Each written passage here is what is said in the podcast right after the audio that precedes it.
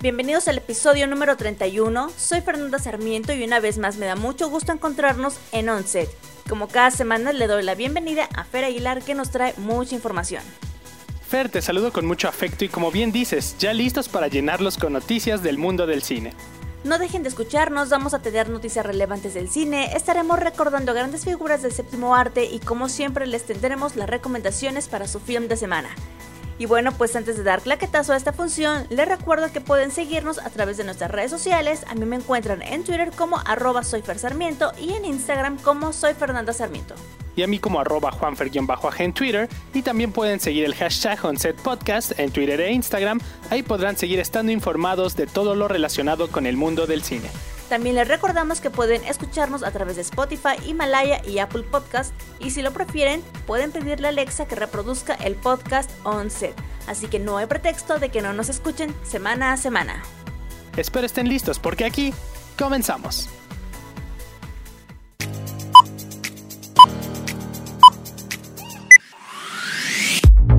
Iniciamos con una excelente noticia para los amantes del cine, pues la Casa del Cine MX levanta el telón. Sí, así como lo escuchas después de un largo descanso, este espacio anunció la cartelera con la que reabrirá sus salas, las cuales contarán con las medidas y protocolos necesarios para prevenir los contagios por coronavirus en espacios cerrados. El pasado diciembre, uno de los lugares independientes más populares de cine dijo que bajaría el telón debido a problemas financieros que se habían presentado durante la pandemia, en el comunicado que lanzaron se leía, Hoy, debido a la situación actual, hemos tomado la decisión de tomar una pausa, de cerrar este espacio y despedirnos aplaudiendo cada uno de nuestros logros, que no fueron pocos.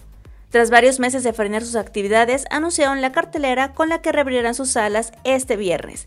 Entre los nueve trabajos que se proyectarán estará Güeros de Alfonso Ruiz Palacios y ¿Qué les pasó a las abejas? de Robin Canul y Adriana Otero. La Casa del Cine logró su reapertura gracias al apoyo financiero de distintas personas que decidieron ayudar a saldar las deudas que quedaron por salvar del proyecto que llevaba en pie 10 años consecutivos. El proyecto cuenta ahora con nuevos socios que permitirán la comunicación de las actividades del recinto sin perder su esencia original. La casa tendrá la misma lógica, la misma programación, la misma intención de ser una plataforma para el cine nacional. Carlos Sosa aseguró que las salas de la Casa del Cine estarán operando con una capacidad del 40% y se está implementando una limpieza y sanitización extrema con el fin de cuidar a su público. Finalmente recordaron a su público que la Casa del Cine seguirá en el mismo espacio en el Centro Histórico de la Ciudad de México y sus funciones estarán comenzando ya este viernes. Esta semana en In Memoriam recordamos primero a Fernando Soto Astol. Fue un actor y comediante mexicano también conocido de forma artística como Fernando Soto Mantequilla.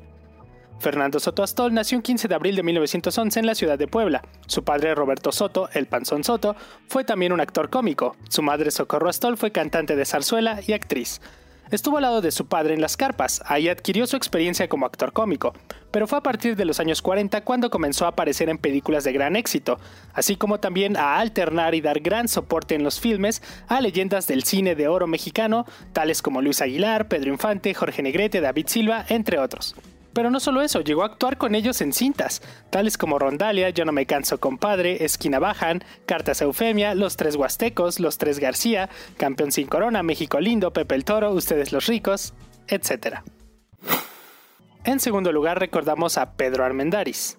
Fue descubierto por el director de cine Miguel Zacarías cuando Armendáriz recitaba el monólogo de Hamlet a una turista estadounidense. Filmó su primera película, María Elena, a los 22 años.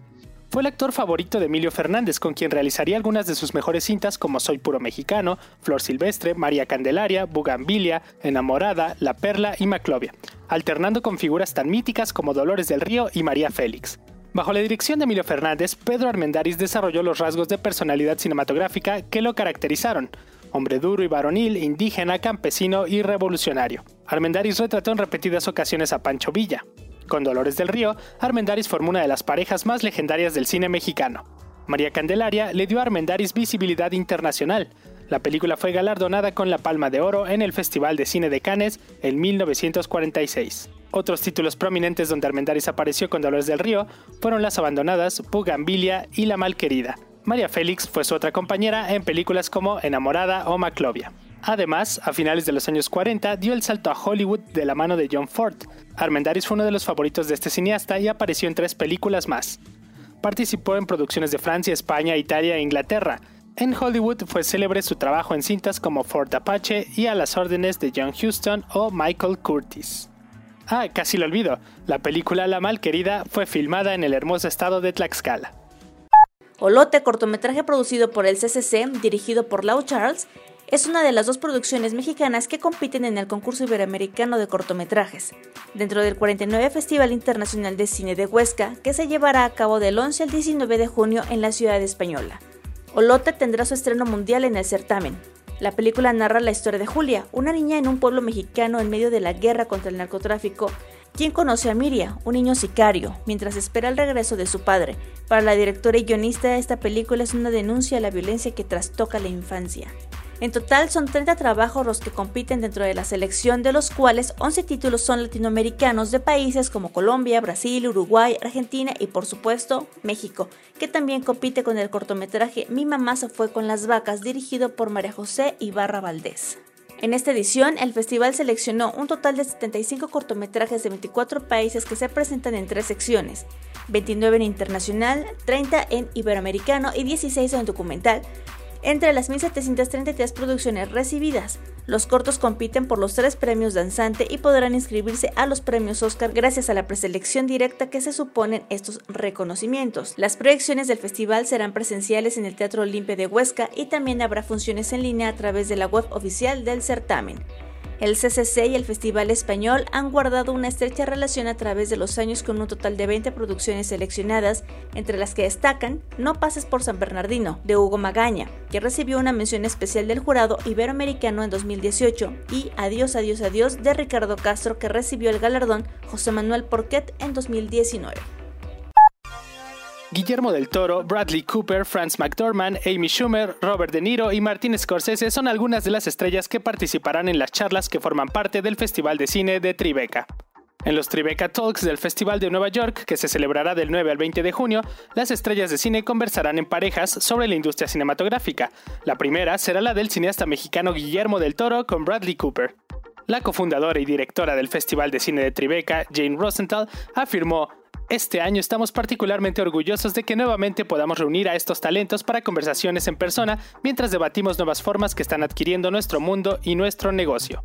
En el certamen de este año también se celebrarán los aniversarios de algunas de las películas más icónicas de Hollywood, como el cumpleaños número 25 de Fargo, para lo cual se reunirán en una charla el director Joel Cohen con la actriz Frances McDormand y el intérprete Steve Buscemi.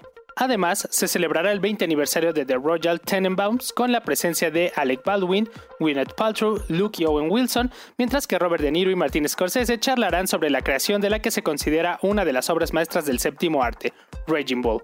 Asimismo, Tribeca rendirá homenaje con una proyección al primer largometraje de Charlie Chaplin, The Kid, que cumple un siglo de creación.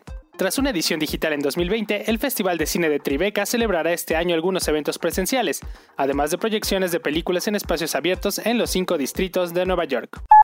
El cine está hecho para disfrutarse en la pantalla grande.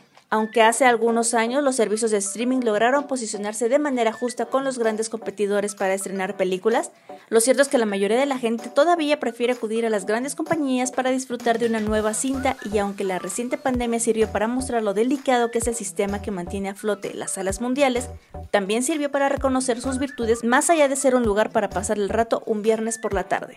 Por todo eso y bajo la idea de progresar y reinventarse, el servicio de streaming Movie dará un gran paso al construir su primer Así como lo escuchas, Movie reveló un avance arquitectónico sobre su primera sede que estará ubicada en la Ciudad de México. Lo que hace especialmente interesante esta noticia es que este servicio en particular le da prioridad a títulos de corte independiente y al cine de autor.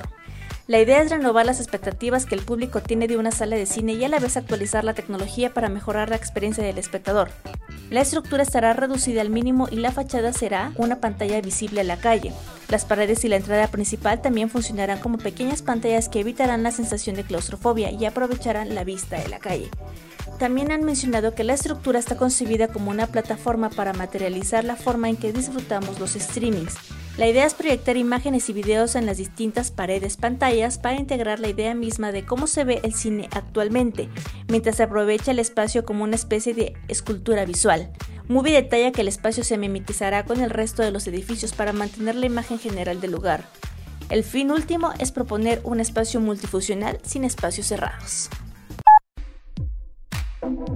Es turno de hablar de la Berlinale. El festival dio a conocer sus premios el pasado marzo, pero tiene previsto entregarlos en una edición de verano en junio próximo. Celebrará ese evento solo al aire libre por las limitaciones que impone la pandemia. La decisión definitiva fue anunciada este lunes por los responsables de la dirección del Festival Internacional de Cine de Berlín, después de haber examinado con las autoridades de la capital alemana las opciones para poder exhibir películas en espacios cerrados. Nos alegramos mucho por el nuevo concepto de la Berlinale Summer Special, a pesar de que nos la habíamos imaginado de otra manera, dijeron en un comunicado los codirectores del evento, Mariette Riesemik y Carlo Catrain. La Berlinale dispondrá en total en la ciudad de 16 espacios al aire libre para exhibir los filmes en un evento que se inaugurará el 9 de junio en la isla de los museos de Berlín. Todo parece indicar que muy pronto podremos disfrutar de un documental acerca de la estrella del pop Pink en la plataforma Amazon Prime. I always wanted to be a rock star. I dreamed of being a mom. And now to have my family, my team, my fans here with me. This is beyond my wildest dreams. La galardonada intérprete y músico Pink se embarca en su gira mundial Beautiful Trauma, que batió récords en 2019 y le da la bienvenida al público a unirse a la familia que escogió mientras trata de equilibrar el ser madre, esposa, jefa y artista mezclando imágenes de su gira, entrevistas detrás de cámaras y material personal. Este documental se estrena el próximo 21 de mayo por Amazon Prime. I want it to be worth it for my family. It's a concert, it's a tour, but it's also the story of our life.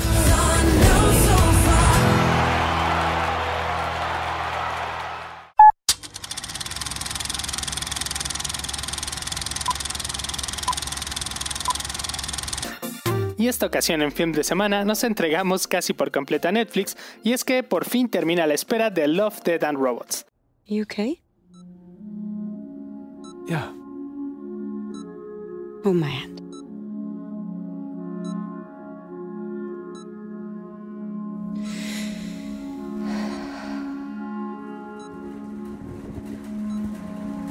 You feel something. Don't you? La segunda temporada de esta serie de animación para adultos, producida por David Fincher y Tim Miller, estrena su segunda temporada este 14 de mayo con 8 nuevos episodios de la famosa serie antológica. También de la mano de Netflix tenemos el baile de los 41. Señor presidente. Hubo una redada en una fiesta en la calle de La Paz. A segunda vista me di cuenta que solo había hombres. Arrestamos a 42, señor. Yo solo cuento 41. Una película dirigida por David Pablos basada en hechos reales que se centra en un extracto de la vida del empresario Ignacio de la Torre y Mier, quien se convirtió en el yerno de Porfirio Díaz al unirse con su hija predilecta, Amada Díaz. El matrimonio pronto se viene a pique cuando Ignacio decide vivir en habitaciones separadas y no dormir en casa por estar de copas con un selecto grupo de caballeros de la alta sociedad porfiriana. En la familia y en la calle corren rumores de la homosexualidad de Ignacio. El escándalo realmente explota cuando la policía realiza una redada ilegal en una casa de la colonia tabacalera de la Ciudad de México. Ahí se topan con una fiesta en la que se encuentran 42 hombres, varios de ellos vestidos de mujer. Entre las personas que son arrestadas esa noche se encuentra el esposo de la hija del presidente. Por último, en las recomendaciones, tenemos en las salas de cine Espiral, el juego del miedo continúa. Acaba de llegar este paquete. Moviliza a todos.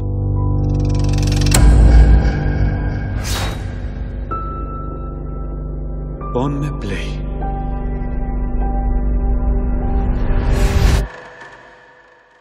Hola, detective Banks. ¿Sabes dónde están tus oficiales? Así es, esta película titulada originalmente Spiral from the Book of Saw es la novena entrega de la saga Saw. Spiral se basa en un guion de Josh Stolberg y Pete Goldfinger de una historia creada por Chris Rock. Está dirigida por Darren Lynn Bousman y protagonizada por el propio Chris Rock. Trabajando a la sombra de un estimado veterano de la policía, Samuel L. Jackson, el descarado detective Ezequiel Sick Banks, Chris Rock y su socio novato William Schenk, Max Miguela, toman cargo de una espeluznante investigación sobre asesinatos que recuerdan inquietantemente el espantoso pasado de la ciudad. Inconscientemente atrapado en un misterio cada vez más profundo, Sick se encuentra en el centro del morboso juego del asesino. Con esto hemos llegado a la final de esta función. Como siempre, muchas gracias por acompañarnos en OnSet. A ti, Fer, muchas gracias por toda tu información y recomendaciones de esta semana. Fer, pues hemos llegado al final. Ha sido un gusto. Espero que la pasen muy bien y que todas estas noticias sigan llenándolos como siempre. A ti que nos escuchas y aún no nos sigues en nuestras redes sociales, me encuentras en Twitter como arroba soy Sarmiento. Y a mí como arroba bajo en Twitter. Nos vemos la próxima semana con la mejor información, solo aquí en OnSet.